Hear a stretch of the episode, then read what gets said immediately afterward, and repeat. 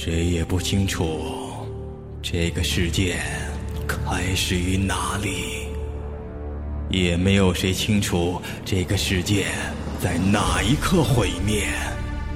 我要说的这个故事，或许就发生在万万千千个世界中的一个。请听不飞烟新派武侠小说《人间六道》首部曲《修罗道》，演播古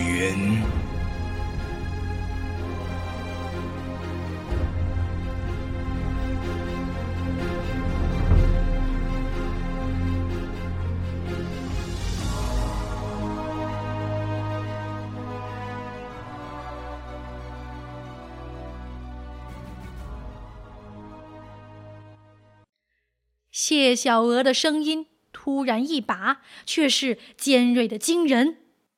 莫要为他报仇！他的身体宛如水蛇一般跃起，手中两柄匕首从尸体上拔出，带起漫天雪花，向聂隐娘缠绕过来。匕首化为两团寒光，一左一右，封住了聂隐娘所有的退路。聂隐娘全身真力都无法凝聚，暗自叫苦，眼睛余光一瞥，正好看到王仙客尸体边上那只博山炉，上面火光熊熊，一鼎沸汤已经半干。聂隐娘躬身隐退，一脚踢了过去，连炉带鼎卷起一团火球，向谢小娥扑去。谢小娥怎会让他击倒？手中匕首掷出，将炉鼎从中劈开，滚烫的香汤立刻在空中爆开，洒得满天都是。谢小娥挥袖抵挡，总是免不了有一两粒落在了手上，顿时烫出星星红点。谢小娥狂怒，身形当中一折。聂隐娘只觉眼前一花，根本来不及躲避。她以鬼魅般的附身上来，一把抓住聂隐娘的衣襟。谢小娥用匕首抵住她的眉心，双手血污淋漓，脸色狰狞异常。看你还有什么手段？她手上微微用力，刀尖已挽入聂隐娘的眉心。他一面轻轻转动匕首，一面狞笑的说道：“求我，求我，就让你死的痛快一点。”聂隐娘啐了一口，冷冷逼视着他的脸。谢小娥狂笑几声，猛地一刀就往聂隐娘眼中刺去。聂隐娘不由自主地闭上了眼睛，突然船身猛烈一震，一道绯红的光芒冲破舱顶，直透而下。谢小娥一惊，猛然抬头，只见一只三尺长的珊瑚枝带着灿烂宝光破空袭来。谢小娥来不及细想，扔开聂隐娘，将手中匕首往上一架，只听一声脆响。那只鲜红欲滴的珊瑚枝化为无数碎屑，散开满天光晕，向谢小娥恶扑而下。谢小娥侧身一让，团团红光顿时爆散，劲气到处，木屑乱飞，数寸厚的船身如蜂巢蚁穴，被洞穿大片窟窿。聂隐娘惊呼：“柳毅！”来人白衣微招，轻轻落到船板上，向聂隐娘点了点头。谢小娥目不转睛地盯着他，冷冷说道：“你就是柳毅，你来这里做什么？”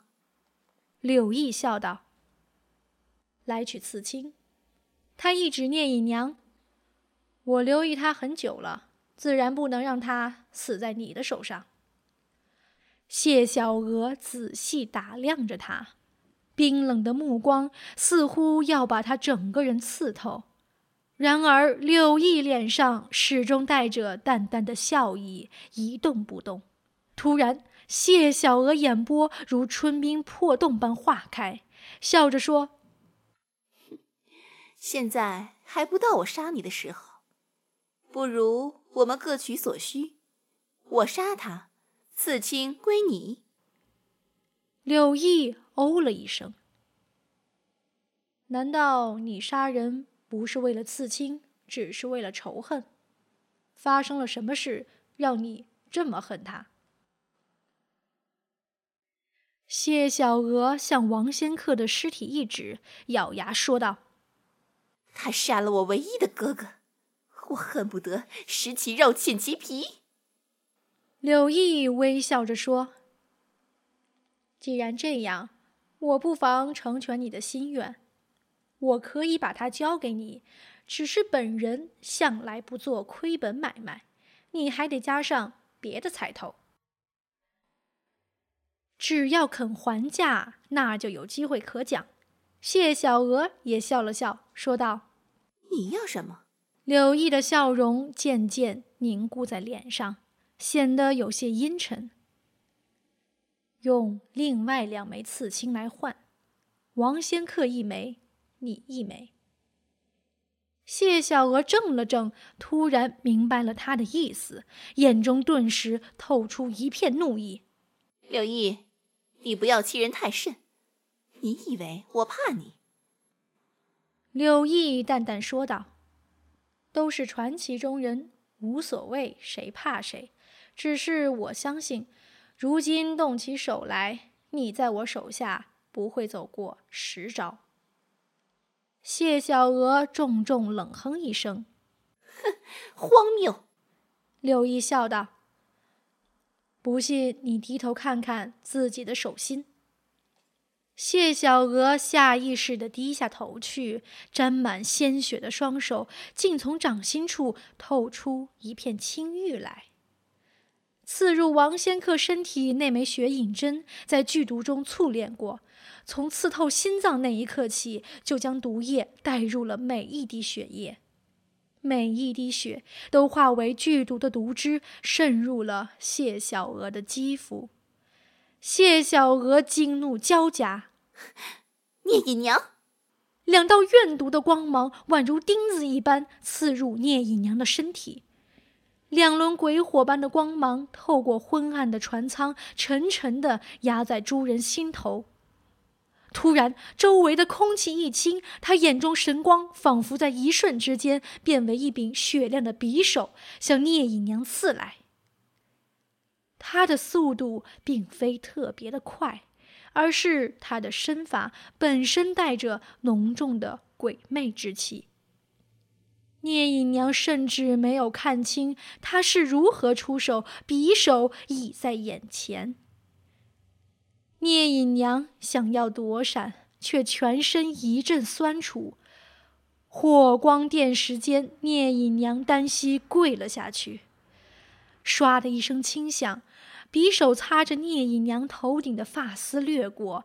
谢小娥眉头一皱，脸色有些微微泛红，这让他在盛怒中的容颜仍然带着难以言传的娇俏。他的身形宛如山中精怪一般灵动至极，也狠辣至极。右手一招落空，左手五指一旋，另一柄匕首已然掷出，探出半个身子，如悬臂牵罗般，瞬间从空中倒挂而下，向聂隐娘头顶插去。一招，聂隐娘虽然勉强躲开，但情形之狼狈已不言而喻。第二招追击而来，聂隐娘却连侧一下头的力气都没有。突然，一道银光在她耳畔炸裂，谢小娥手中的匕首已被一枚鲜红的珊瑚枝架住。银光猛地一盛，鲜红的碎屑飞舞，但那珊瑚枝仿佛极为柔韧，并未被削断。谢小娥怒目向着柳毅，喝道：“让开！”手腕翻转，向柳毅手臂砍去。然而，他手中的银光只是颤抖了一下，那枚珊瑚枝仿佛有着某种神奇的磁力，将他的匕首牢牢粘住，再也不复往日的灵活。片刻之间，谢小娥手中已经变化了八种招式，却依旧无法摆脱珊瑚枝的禁锢。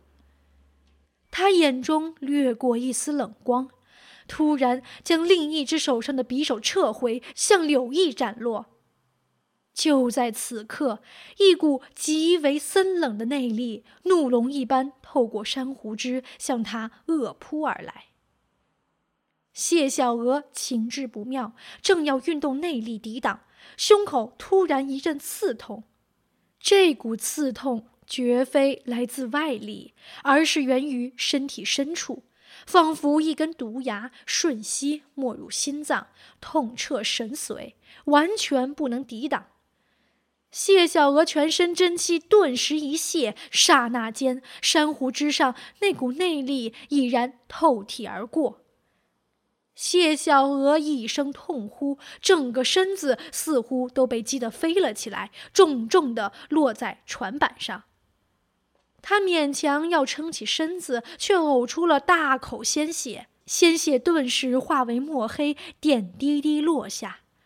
他身前那片白色的波斯地毯瞬间沾满血污。谢小娥咳嗽了两声，纤细的身子在剧痛下瑟瑟颤抖，却再也无法站起来。柳毅收起珊瑚枝，淡淡笑道：“我提醒过你，雪影针剧毒，随血攻心。”你中毒后就应该躺到你哥哥旁边，慢慢等死，而不是在这里不自量力的杀人。谢小娥剧烈喘息着，抬头望着刘毅，咬牙笑道：“杀？为什么不杀？”他猛地将目光转向聂隐娘，苍白的唇间爆出一串冷笑：“我一刻不死。”一刻就要杀了你，就算我死了，也要化为怨魂，跟你一生一世。他眼中鬼火一样的神光明灭不定，让这本极为寻常的一句诅咒也显得无比真实。聂隐娘倚着船篷而坐，无力的摇了摇头。他全身骨骼如破碎一般的疼痛，再也无心去理会谢小娥的话。柳毅却微笑着对聂隐娘伸出手去。我们又见面了。聂隐娘冷冷看着他，让他伸出的手空空的停在面前。柳毅的脸上依旧挂着友善的笑容。我们已经并肩战斗过，难道你还不想做我的伙伴？聂隐娘冷冷地说：“我只是不想被所谓的伙伴出卖。”柳毅怔了怔，但瞬间他笑容更加温和。我想你是误会了。聂隐娘厌恶的看了他一眼，说道。没有人比一个传奇更了解另一个传奇，你又何必遮遮掩掩？我和王仙客的行踪是你透露的，你和红线才是真正的伙伴。柳毅眼中的神色一变，但瞬间又已恢复正常。他叹息一声，摇头说道：“唉，你只说对了一半。”我的确透露了你们的行踪给他，因为我最初选择的盟友是他，毕竟他是我们中间武功最强的人。我本以为他的武功与我的智慧结合，应该有相当的把握终结这个游戏。只可惜他完全不想与我合作，他似乎在这个游戏中玩得非常愉快。他的眼中透出一丝难以言传的痛苦，但随即又微笑说道：“我第二个选择的是你，我是个精明的人，只做最有利的选择。我希望你能理解我的用心。”聂隐娘冷笑了几声，说道：“哼，我当然能理解。”你或许明天就选择到了更大的利益，于是我这个伙伴也就成了垫脚石了吧？柳毅摇头说道：“至少现在你是最好的，而且只要你足够强，就会一直是。为什么不给自己一点信心，也给我？”聂隐娘淡淡说道：“我有信心，但我不和见利忘义的人做交易。可惜。”柳毅遗憾的叹息了一声，笑容渐渐从那张清俊的脸上隐没。那么，我只能杀死你了。他伸出的那只手依旧没有收回，但另一只手中已多了一条绯红欲滴的珊瑚枝。在我眼中，你是传奇中最具实力者之一。所以，如果你不愿意做我的朋友，我只能趁这个机会杀了你，以绝后患。他的语调依旧淡淡的，没有一丝恐吓的意思，但冷冷的杀意已隔空传来。何况你终究是我选定的人，我不想让你死在别人手上。淡淡笑容重新装点在他清俊的脸上，而他却将目光投向窗外。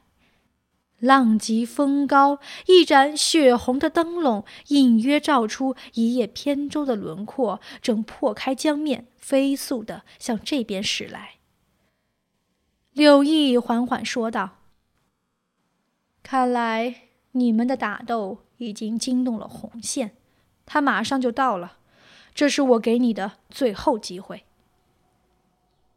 一，聂隐娘脸上毫无表情，默默的看着自己眼前的一双手，一只空空的，不知是希望还是陷阱，而另一只则已握满了死亡的杀机。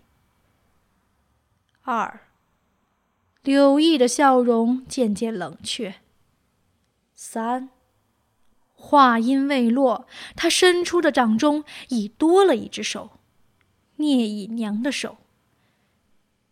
聂隐娘扶着他缓缓的站起来，她苍白的嘴角浮出若有若无的笑意。虽然我很讨厌你，但我更讨厌死在你手上。柳毅托起他的手，躬身施了一礼，笑着说。我保证你不会后悔今天的选择。侧身将他向门口一让，我们走吧。聂隐娘轻轻甩开他，斜瞥了旁边的谢小娥一眼。他怎么办？柳毅笑着说：“他留给红线好了。”谢小娥豁然抬头盯着两人，她的眼中充满了怨毒之色。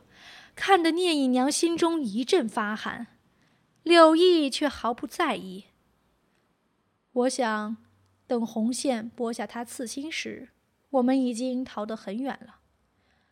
他投向谢小娥的目光冷如霜雪，似乎已经将她当做了死人。谢小娥却突然咳嗽着大笑起来。这一笑牵动脏腑，忍不住呕出一口鲜血。他也不去擦拭，只是缓缓地拾起地上那只青玉笛，放到嘴边。他的手虽然有些颤抖，却依然坚定无比，仿佛在大海中沉浮的人抓住了最后一根稻草。聂隐娘心中涌起一阵不祥的预感，就见谢小娥阴森的眸子寸寸抬起，沾血的嘴角牵动，浮出一个诡异无比的笑容来。突然，一声极其尖锐的笛声破空扬起，宛如神鬼夜啼，瞬间撕开重重雨云。谢小娥仿佛将剩余的生命都贯穿在这声笛音之上。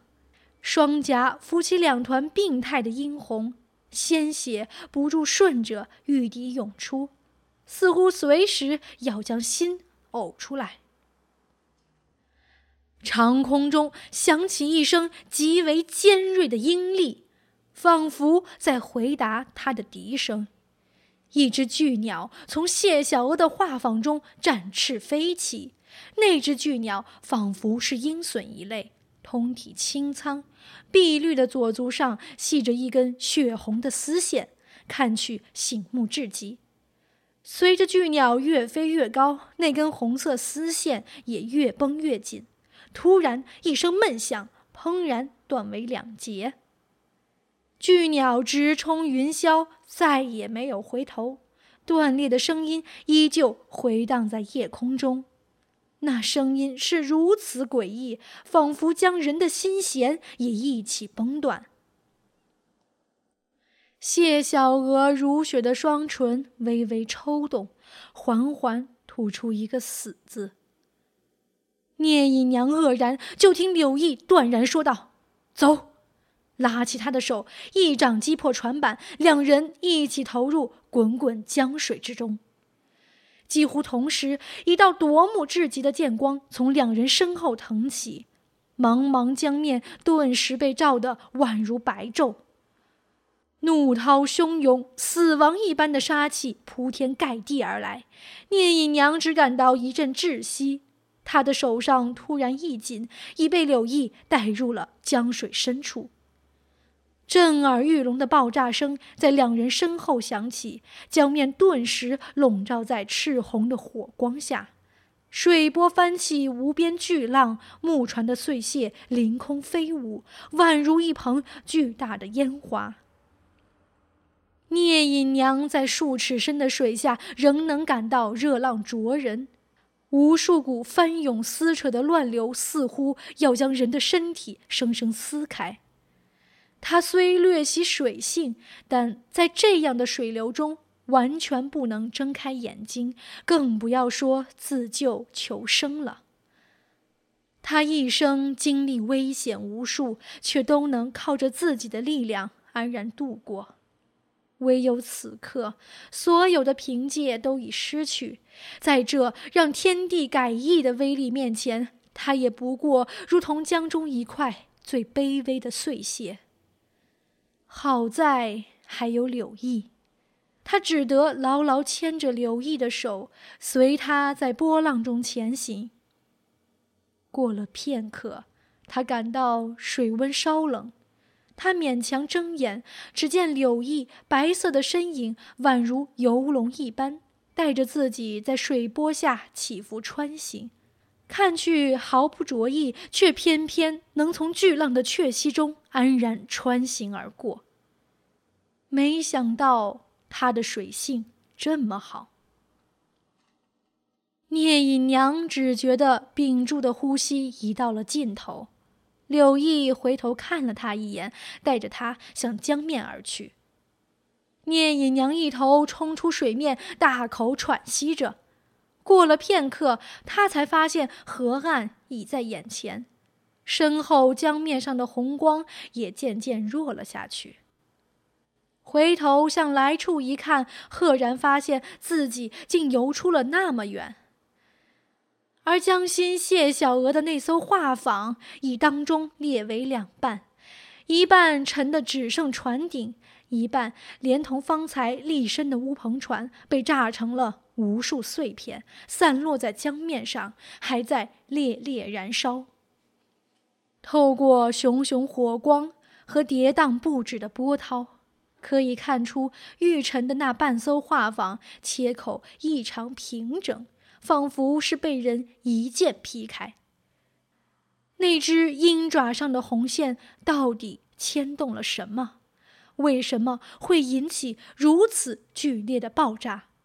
而如此凌厉的一剑又是何人造成的呢？聂隐娘皱起眉头，却听柳毅叹息了一声：“好险！”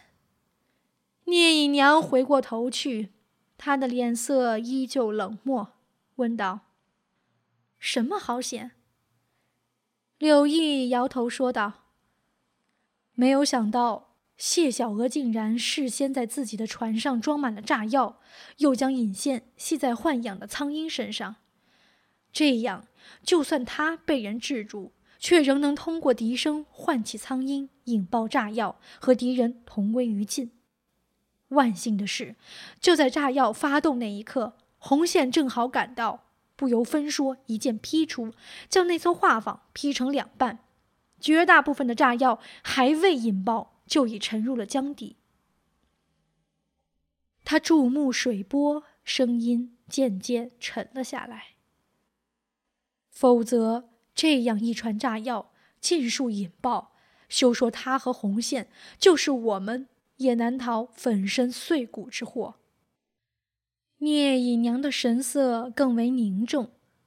柳毅说的不错，虽说只引爆了一小部分炸药，若没有他的帮助，自己也万难逃生。